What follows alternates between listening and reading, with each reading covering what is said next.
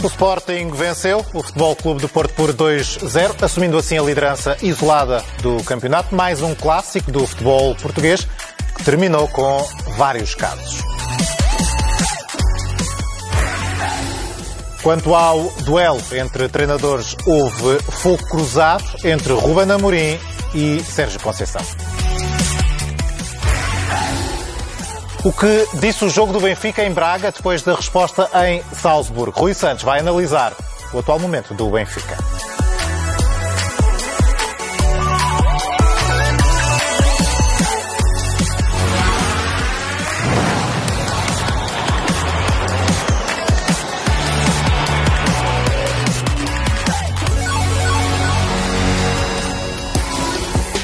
Boa noite, começamos mais um Rui, Rui Santos em campo. Eu sou o Alexandre Evra e, claro, estou com o Rui eh, Santos. Rui, eh, boa, boa noite. noite Antes de irmos ao primeiro grande tema do programa de hoje, o último deste ano de 2023, eh, vamos só recordar a questão lá para casa. Qual das equipas foi mais prejudicada pela arbitragem em Alvalade? No final do programa, como sempre, vamos revelar as escolhas. Para já, Vamos então virar as nossas atenções eh, para esse clássico, esse grande clássico do futebol português, que mais uma vez colocou frente a frente uh, Sporting e Futebol Clube Porto, com o Sporting a levar a melhor. Boa noite, Alexandre, mais uma vez, boa noite lá para casa.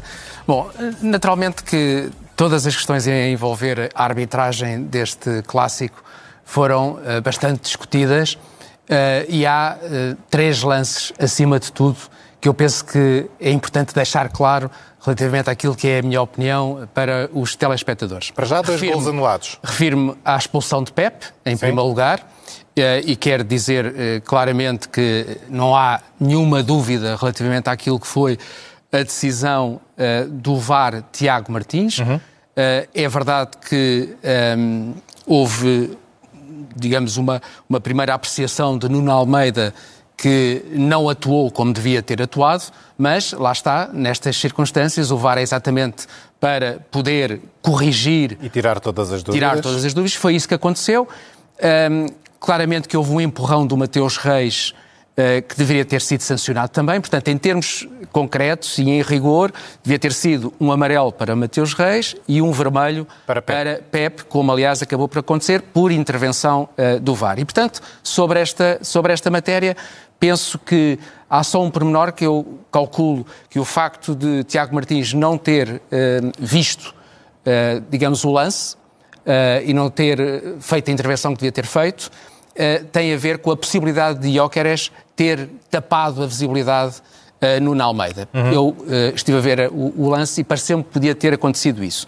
Relativamente à questão dos dois, dos dois gols anulados ao Sporting, eu vou divergir um bocadinho daquilo que foi, digamos, a, a opinião o publicada. geral? Eu, eu, eu apercebi-me que houve opiniões divergentes relativamente uhum. a estes dois lances.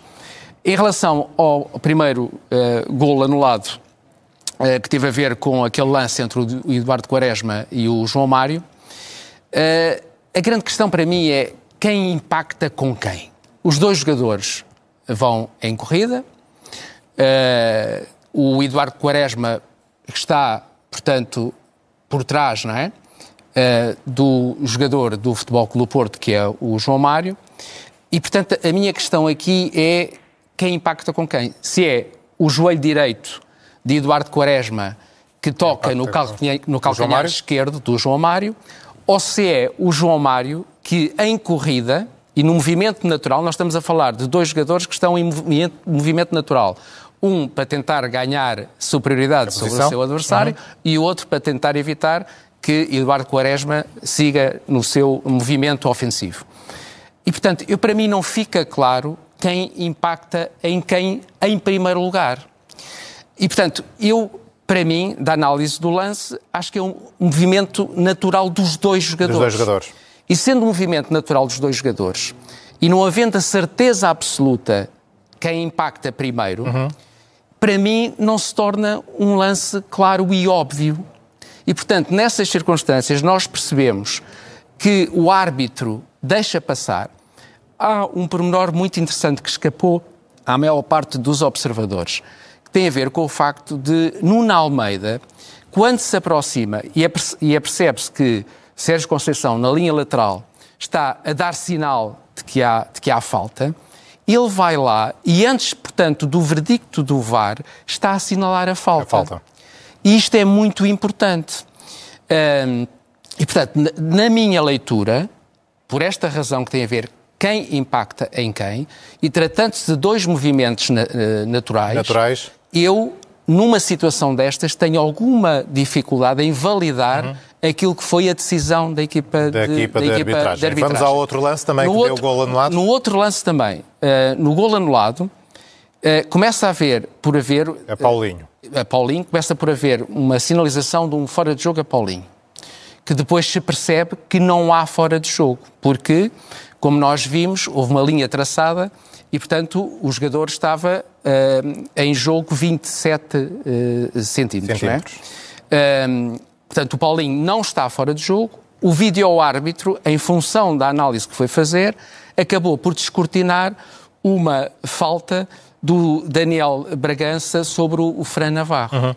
E também nestas circunstâncias, uh, o lance é rápido um, e eu não fiquei com a certeza absoluta uh, se o, o, Daniel Bragança toca na bola, se toca no Fran Navarro e, portanto, numa circunstância em que não é claro e óbvio o que é que aconteceu, porque o protocolo o que diz é que a intervenção do VAR só se deve fazer numa situação clara e óbvia. Portanto, nem no primeiro lance, nem no segundo lance me pareceu que houvesse motivos para fazermos para essa, fazer leitura essa, leitura de uma situação, de duas situações claras e óbvias. Rui, posto estas, duas, estas tuas duas leituras em relação a estes dois lances de gol anulado e também à expulsão de Pep, qual é que é a nota que dás à equipa de arbitragem? Não, eu, eu acabo por dar uma nota. Eu ouvi grandes elogios à, à arbitragem, naturalmente a arbitragem teve aspectos uh, positivos, mas, uh, do meu ponto de vista, uh, a arbitragem não foi positiva em função disto que acabo por dizer. E, portanto, eu acabo por atribuir nota 9 à, à dupla de arbitragem, considerando que uh, Tiago Martins tentou tapar, digamos assim, aquilo que eram os erros de Nuno Almeida, de Nuno Almeida, mas também o próprio Tiago Martins não considerou exatamente com rigor aquilo que é a lei Uh, digamos, o protocolo do VAR. Uhum. E, portanto, nessas circunstâncias, eu não posso considerar uma arbitragem positiva. Por isso mesmo, a tua nota é 9. Rui, clássico é clássico, termina uh, uh, Sempre com confusão no final Sempre do encontro. Confusão. Pois, eu, vamos ver, isto é uma, é uma matéria que, aliás... Dizemos, é, isto, a rir, dizemos isto a rir, claro, mas isto é gravíssimo. Enfim, nós temos que aliviar um bocadinho claro. as tensões naturais destas coisas, mas a verdade é que nós estamos a falar aqui de algo que é recorrente, infelizmente em Portugal é recorrente. Também é preciso dizer que isto acontece muitas vezes noutras ligas uhum. e, portanto, não é um exclusivo. Mas hum, houve aqui situações que devem merecer alguma reflexão, sobretudo da Liga. Eu tenho ouvido também algumas teses segundo as quais não há nada a fazer porque os clubes aprovam os regulamentos e, portanto, sendo os clubes a aprovar os regulamentos, há pouca margem, margem digamos, de, de intervenção. Sim. Mas este é um problema que diz respeito exatamente à questão da liderança no futebol em Portugal. Quando nós chegamos à conclusão que, com todo o respeito, o Presidente da Liga, e eu tenho dito isto algumas vezes, não passa de uma rainha de Inglaterra, a, a grande questão que se coloca é quem é que manda no futebol em Portugal. Se o Presidente da Liga não manda, se o Presidente da Federação também da mesma maneira não se não vai manda. imiscuir na questão da, da, do futebol profissional em Portugal, a minha pergunta é quem é que manda no futebol em Portugal? Porque depois eh, estamos todos de acordo que há demasiada gente no, no relevado uhum. ou sobre os bancos to, toda a gente tem essa, essa, essa opinião que não vale a pena. Eu digo isto há anos e tenho dito, como recomendação, que devia haver qualquer coisa, que os clubes tivessem a noção exata de que isto não favorece o futebol. E, portanto, deviam reduzir o número de elementos que estão uhum. perto do banco. Há um segundo banco, como nós sabemos. E, portanto, no final, quando há situações de escaramuças, vem tudo ao de cima. Neste e depois, caso houve, por exemplo, entre Sérgio Conceição e Hugo Viana. E Hugo Viana, por exemplo, não é? E, portanto, eu aqui não quero desculpabilizar nem aquilo que é o comportamento do Hugo Viana, nem o comportamento de Sérgio, Sérgio Conceição. Conceição. Agora, também se percebe, e eu tenho dito isto, e aliás creio que disse isto ontem, há comportamentos típicos no futebol em Portugal e há comportamentos atípicos. Quando, se tornam, quando estamos a falar de comportamentos atípicos, estamos a falar de situações em que, no meio das tensões que existem num jogo de futebol, uhum. que são normais, são normais, até certo ponto, os comportamentos atípicos, nós somos capazes de ter alguma tolerância para eles, porque acontecem de vez em quando.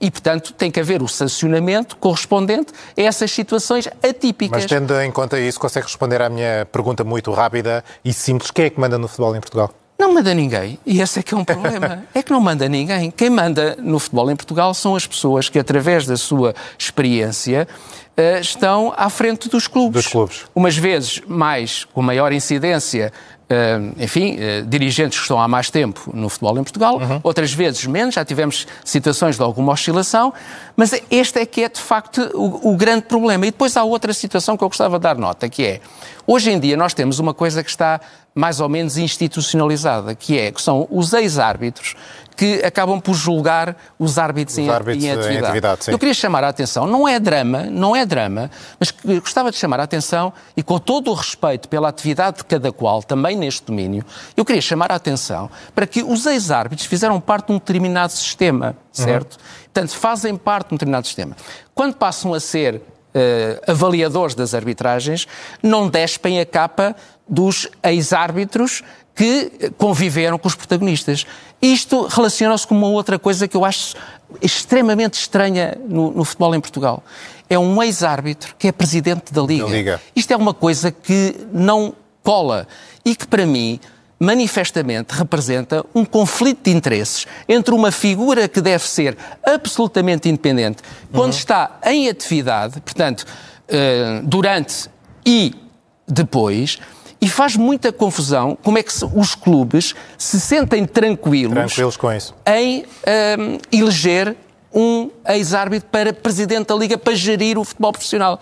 Isto um, ehm, penso que devia suscitar alguma reflexão de toda a gente para se perceber que, de facto, o futebol é uma corporação que um, alimenta, digamos, determinadas situações, mas depois, do ponto de vista da avaliação, não há ninguém que exerça, digamos, aquilo que são os seus cargos, deviam uh, estar subjacentes a essa tal independência, essa tal independência no momento da avaliação. Claro. E isso não existe. Rui, já que estavas a falar em arbitragem, deixa-me perguntar-te se há uma tendência normal para que no nosso futebol aconteçam muitos erros de arbitragem ou, uh, para os mais distraídos, isso acontece, por exemplo, em Espanha, em Inglaterra, na Alemanha ou mesmo em França? Não, eu, eu, eu acho que, vamos ver, os erros de arbitragem com videoarbitragem eh, são tendencialmente menores. E, portanto, a videoarbitragem o que fez foi diminuir claramente aquilo que nós chamamos o número de erros de, erros grassos, de arbitragem. É?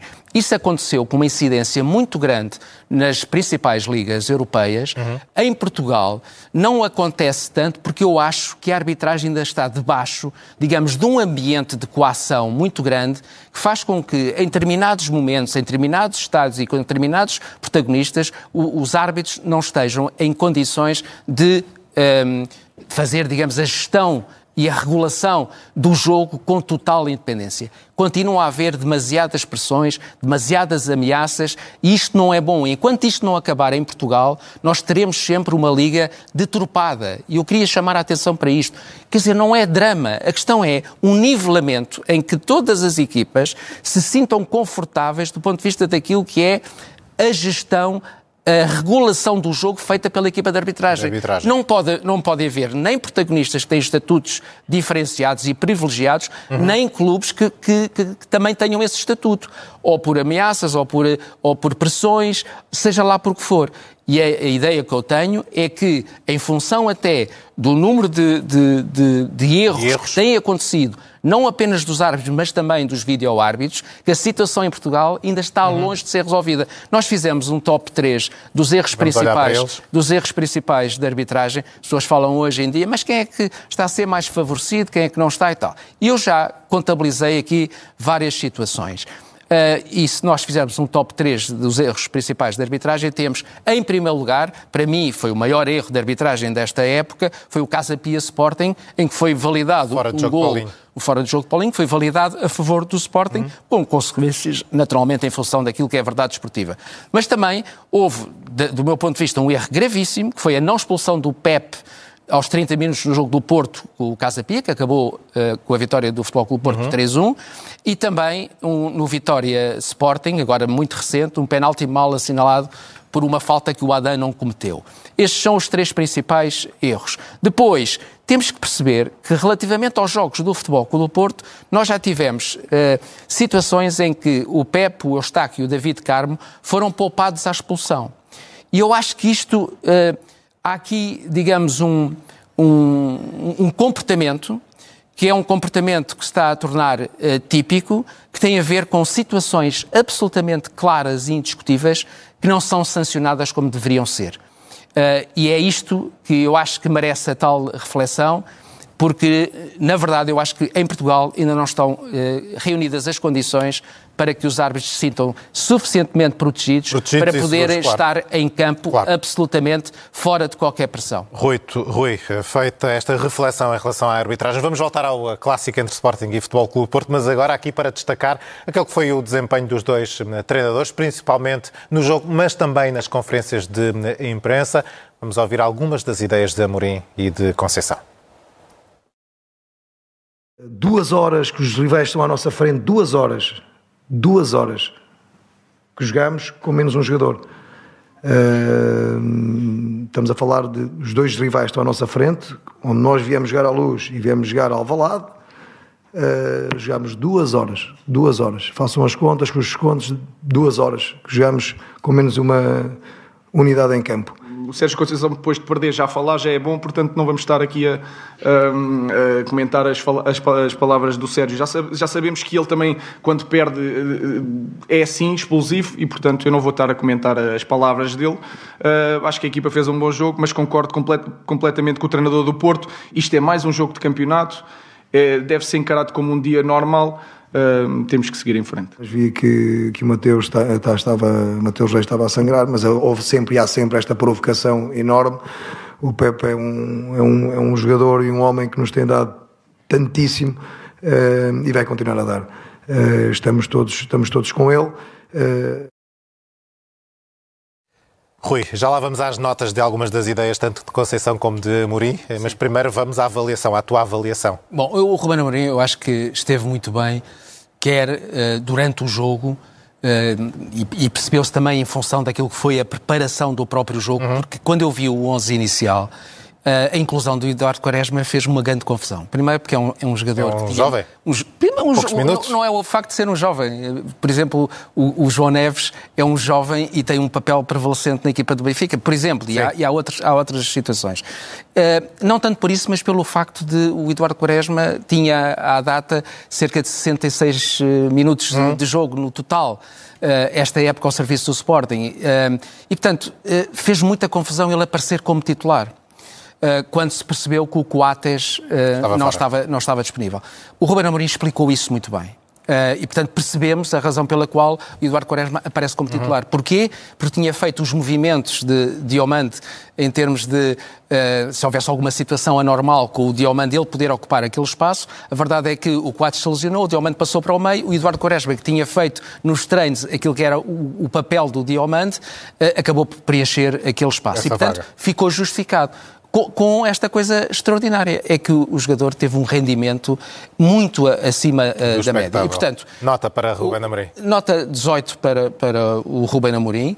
Eh, porque esteve muito bem na preparação dos jogos, esteve muito bem do ponto de vista daquilo que foi a movimentação dos jogadores, eh, respondeu muito bem àquilo que é a forma de estar do Futebol Clube do Porto uhum. em campo e depois esteve muito bem também nas, nas, nas conferências, porque mostrou duas coisas. Eu acho que o, o Ruben Amorim é um treinador que tem um, um grande futuro, porque sabe estar, conhece, conhece bem as, as, as, circunstâncias que rodeiam, rodeiam o jogo e teve uma coisa que eu acho que foi fundamental para a vitória do Sporting, é que não mostrou medo.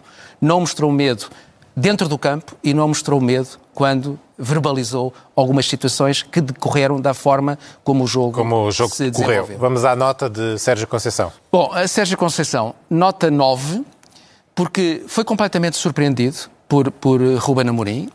Eu tinha dito antes do jogo que uh, este jogo ia ser muito. Um, ia depender muito da forma como o Sérgio Conceição ia preparar a forma de tentar anular o Jóqueres. Eu entendia que o Jóqueres podia ser, de facto, a grande figura desta partida, como veio a acontecer. Uhum. Uh, e, na verdade, eu acho que pela primeira vez vi o Sérgio Conceição atrás do prejuízo. Do, atrás do prejuízo, atrás do treinador. Quer dizer, não a liderar, mas a ser liderado. Não a impor, mas a ser condicionado pelo treinador adversário e pela equipa adversária. Eu queria dizer uma coisa, que é, o Sérgio Conceição, para mim, é o melhor treinador português em Portugal uh, a ler o jogo, a construir uh, modelos, uhum. a preparar os jogadores para a competição. É um mérito indiscutível. Aliás, eu sempre disse isto. Tem um outro lado que se revelou também nesta partida, que tem a ver com o facto que quando as coisas não correm como ele quer, ele transforma-se. Está a fazer um esforço no sentido de não ser tão, não explosivo, ser tão explosivo, mas ainda não consegue uh, mitigar algumas uhum. coisas que eu acho que fazem parte daquilo que deve ser o comportamento de um treinador. Portanto, dito isto, eu acho que o Sérgio Conceição não conseguiu arranjar o antídoto necessário para o Futebol Clube Porto jogar a Porto. Uhum. E, e, por outro lado, acabou claramente por dar espaço uh, ao treinador adversário para se impor perante ele. Rui, e em relação às conferências de imprensa, que análise fazes principalmente às declarações e às uh, palavras uh, que os dois treinadores tiveram um para o outro. Sim, vamos ver. Uma, conferências de imprensa muito interessantes, não é? Muito, muito interessantes. Quando o, o Ruben Amorim diz que... Mas algo, algo, que já nos habituaram. Que já nos habituaram. Eu acho que são estilos completamente uhum. diferentes. Eu acho que o Ruben Amorim está a crescer como líder eh, na compreensão daquilo que deve fazer sem pisar as, as tais linhas vermelhas. Um, o, o Sérgio Conceição está noutro, noutro estádio, naturalmente, de claro. desenvolvimento, porque tem uma carreira feita. Nós estamos a ver aqui uh, esta Conceição falar depois de perder já é já é bom. É, bom. É, é, algo que o treinador adversário, uh, numa resposta, porque nós temos que ver que, que houve antecedentes que, que, fizeram com que Ruben Amorim, e bem, tivesse elogiado o seu, o seu uh, homólogo.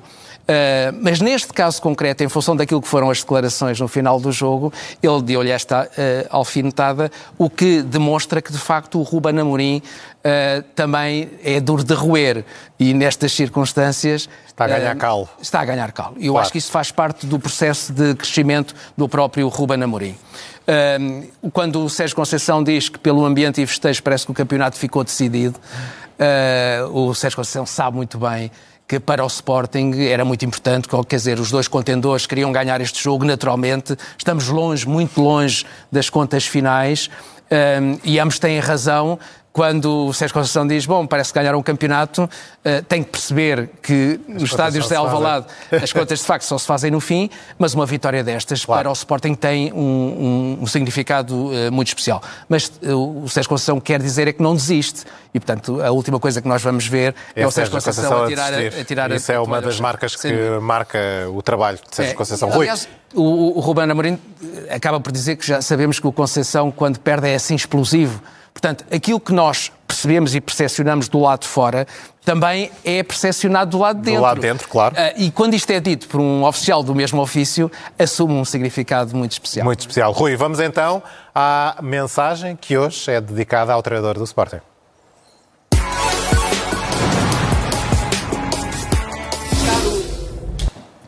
Caro Ruben Amorim, a mensagem desta noite não é para o melhor treinador da Liga Portuguesa, porque ainda te faltam um currículo e mais títulos para mereceres esse epíteto, que assenta bem em Sérgio Conceição, mas para aquele que pode ser, a prazo, um dos melhores treinadores da Europa e do mundo.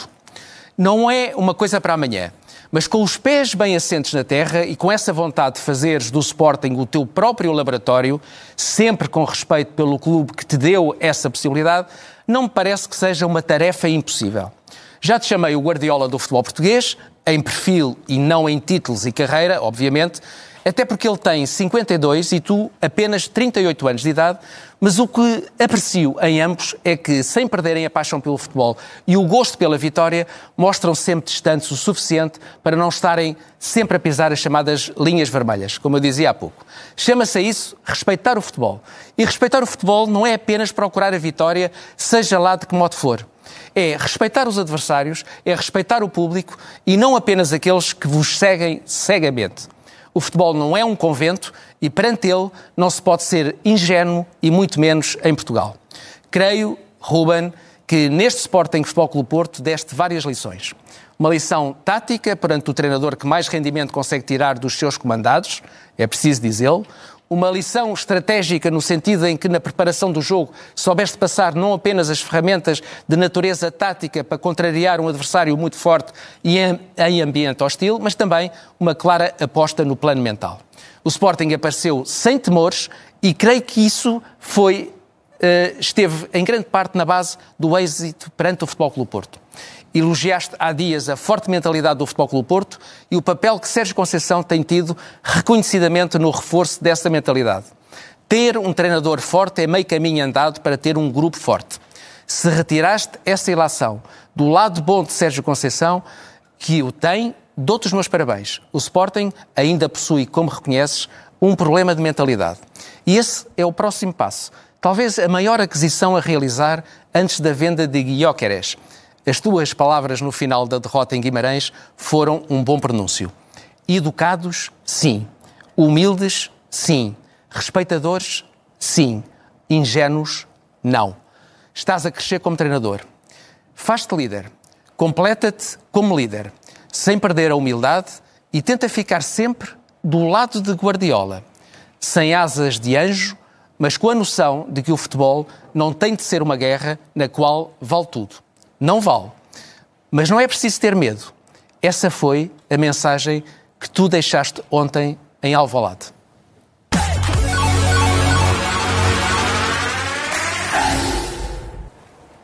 Revista que está a mensagem? Ao, uh, dirigida ao treinador do Sporting. Vamos às notas da semana. Queres começar com a nota mais alta, que vai sem grandes surpresas para o Clube de Alvalade? Exatamente. Eh, eu acho que o Sporting eh, fez, de facto, um grande jogo, merece nota 16, por isso. Uh, um grande jogo do ponto de vista tático, do ponto de vista mental, do ponto de vista físico, uma gestão muito boa relativamente àquilo que é um futebol eminentemente coletivo. Nem sempre o Sporting tem conseguido isso. Uhum. Fez muito bem a leitura daquilo que são as suas qualidades e também as debilidades, as debilidades. do seu adversário. E por isso, nota 16. Já o Futebol Clube Porto. Uh, teve muitas dificuldades, nota 11 para o Futebol Clube Porto, porque nunca se assumiu, como eu dizia há pouco, Uh, o Sérgio Conceição andou atrás do Ruben Amorim e nunca se conseguiu impor. E isso é relevante porque não é normal. Uh, o Futebol Porto pode não ter sucesso, mas normalmente tenta impor-se e consegue impor-se. Uhum. E neste caso concreto, falhou como coletivo. Algumas das suas unidades estiveram abaixo daquilo que é o rendimento que nós esperamos. Estou a falar de PP, estou a falar de Taremi. E houve, de facto, um jogador que esteve muito abaixo, que merece nota 7, que é uh, Pep. Eh, o Pep teve aqui um peso muito importante na derrota do Futebol Clube Porto pelo facto de ter sido expulso, da forma como foi expulso, eh, e portanto eu claramente acho que prejudicou muito o Futebol Clube Porto, sendo certo também que mesmo no prejuízo é um jogador que tem uma importância tão grande que é sempre defendido, quer pelo seu treinador, quer pela estrutura. Já entraste nas figuras, tendo em conta aqui esta nota 7 para a Pep, mas não vamos perder mais tempo, vamos olhar para principalmente a figura da semana. E, Rui, não é muito uh, difícil. Os portugueses já aprenderam a dizer o nome de Ioqueres. Ioqueres, exatamente. e, portanto, nota 18,5 para ele. Fez um grandíssimo jogo.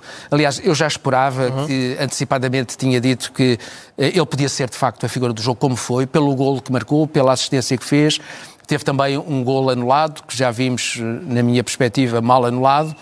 Um, e, e, é interessante verificar que o Ruben Amorim diz uma coisa muito interessante, é que o Jóqueres mereceu, uh, quer dizer, uh, melhorou o Sporting, mas o Sporting também melhorou também, o Jóqueres. É, claro. E isto é, é, relevante em termos daquilo que é a liderança de Ruben Amorim, porque percebe que não deve fazer do Jóqueres uhum. a estrela principal da companhia. Todos os jogadores são importantes para aquela assunção do coletivo que o Sporting tem que fazer.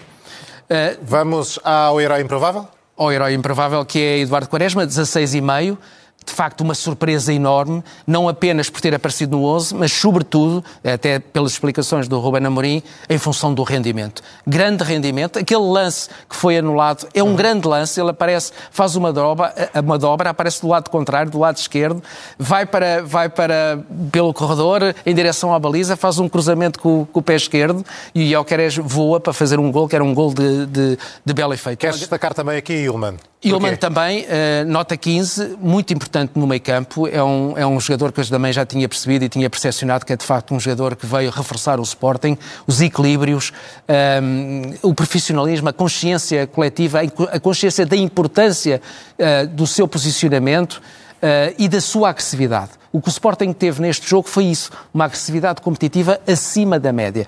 E é muito interessante verificar que o, que o Ruben Amorim já identificou essa situação, porque nós víamos muitas vezes o Sporting a fazer circular a bola, a perder muito tempo com circulação, com futebol uh, passivo, uh, e neste jogo uh, o Sporting procurou sempre ser dinâmico, agressivo no bom sentido, e isso incomodou muito o Futebol Clube do Porto. Bom, Rui, vamos avançar, vamos dedicar a última parte do programa ao eh, Benfica, principalmente às notas que ficam do jogo em Braga, não esquecendo também o jogo em eh, Salzburgo. Este é um Benfica diferente daquele que não, eu, temos acho, visto durante esta ver, temporada, ou não? Os problemas do Benfica estão identificados, nós temos falado neles, mas acho que há de facto uma evolução do futebol do Benfica em função também de dinâmicas que estão uh, num novo formato, com novos jogadores, alguns disposicionados, mas estão a ganhar raízes uh, do ponto de vista daquilo que é jogo após jogo. Esses mesmos jogadores vão tendo uh, a noção daquilo que é preciso fazer, mesmo não tendo características para isso. E estou a falar basicamente dos jogadores que jogam nos, nos corredores. No entanto, eu queria dizer que em Braga acho que o Benfica teve um comportamento muito profissional e muito de acordo com aquilo que uh, são os impulsos dados pelo treinador. Isto é, a equipa correspondeu, fundamentalmente na primeira parte, àquilo que o treinador quer. E o que é quer. que o, treinador quer? Quer uma resposta mais coletiva. Porquê, Menos... é que não dura, porquê é que não dura os 90 minutos? Ex exato, não durou porque, uh, na verdade, o Sporting Braga, no segundo tempo, foi mais ativo, o Benfica recuou um bocadinho as suas linhas, uh, falhou, digamos, muitos golos na primeira parte, podia ter chegado ao intervalo com dois, três golos de vantagem. Mário, Rafa. João Mário, Rafa, muito desperdício, pouca eficácia, mas há uma coisa que me parece muito importante, que é a equipa uh, uniu-se no sentido de tentar ser mais equipa e menos Di Maria. Muitas vezes o Benfica é mais Di Maria e menos equipa, ou tem mas sido. mais Turbino. Exatamente, e neste caso com Turbino também em grande evidência, que numa altura em que era preciso agarrar a equipa, que se estava a perder na parte final, agarrou a equipa. E de facto, um grande guarda-redes é exatamente isso. Quando a equipa necessita, é uhum. preciso agarrá-la. Uh, e, e, na verdade, parece-me que há aqui uma evolução do futebol uh, do Benfica uh, e, a, e, a, questão aqui, muita gente coloca, e aliás temos, creio, uma, uma questão de um, de, um, de um, nosso seguidor, do nosso telespectador, que nos pergunta se o, se o Schmidt tem capacidade para ler o jogo e ajustar a equipa quando o Benfica precisa. E qual é, é a tua resposta? Não, eu acho que o Schmidt é um treinador de processo. E, portanto, é um muito bom treinador de processo. É preciso dizer isto, porque foi esse treinador de processo que fez com que o Benfica fosse campeão. Na primeira época, o que, é que, o que é que resultou na primeira época do Benfica de Schmidt? O processo, o coletivo, aquela capacidade de pressionar alto, aquela capacidade de todos os jogadores se envolverem na manobra ofensiva e defensiva, com a tal pressão alta. Uh, e o, o, que nós percebemos agora é exatamente isso. O Benfica está-se a aproximar daquele Benfica de processo. O Schmidt, quando é preciso uh, pôr o, o, digamos, o dedo, a sua impressão digital durante o jogo, Põe. muitas vezes algumas vezes põe, mas muitas vezes não põe. Retarda as substituições, não é forte no banco, digamos assim, uhum. mas é um treinador de processo e deve-se dar o, o, natural crédito a esse trabalho, sendo certo que, por outro lado, houve aqui uma coisa que me parece claríssima. Eu acho que, uh, obviamente que não foi intencional, mas eu acho que a opção pelo Tenkstead de ter deixado durante o jogo todo Arthur Cabral, Arthur Cabral de fora, de fora matou o Arthur Cabral, definitivamente. Rui, vamos aos resultados finais da questão que hum, colocamos nas redes sociais e também no início deste hum, programa. Qual das equipas foi mais prejudicada pela arbitragem em hum, Alvalade? A ver, vamos te surpreender com aquelas que foram as escolhas ou não dos, dos nossos telespectadores e dos nossos seguidores. 47 para o Sporting, 22 para o Futebol Clube Porto e nenhuma 31. Pois. Uh, não, não, não me surpreende. Uh, não me surpreende até em função daquilo que foi dito aqui, daquilo claro. que foi fundamentado aqui. Acho que acaba por ser um registro mais ou menos lógico. Rui, ficamos uh, por aqui. Este foi o último Rui em Santos, ou Rui em Campos, desculpa, Rui Santos em Campo, deste, deste ano, mas para o ano estamos de regresso. Sim, estamos de regresso. Eu queria aproveitar para dizer, nós acabámos de fazer dois anos de, de emissão, foi uma grande aventura. Naturalmente que estou muito agradecido a todos aqueles que me envolveram e que uh, me permitiram dar a minha opinião com toda a independência. Queria desejar uh, aos portugueses um bom Natal. Isto é cíclico acontecer nestas alturas. Eu gostava de dizer que temos que fazer com que haja Natal todos os dias. Esta, esta altura é, é muito importante para todos nós, mas fundamentalmente eu acho que todo o país precisa e nós, eh, portugueses, precisamos que façamos Natal todos os dias. E, portanto, um cumprimento muito especial para todos, a, a minha gratidão a todos aqueles que, que me envolvem. Bom Natal, Feliz Natal e até para o ano. Rui, tocaste aí nos dois anos do programa. Vamos terminar precisamente com algumas ah, das melhores imagens destes dois anos de Rui Santos em campo. Obrigado. Muito obrigado um também. Natal Feliz Natal também. também para ti e para os teus. Muito obrigado.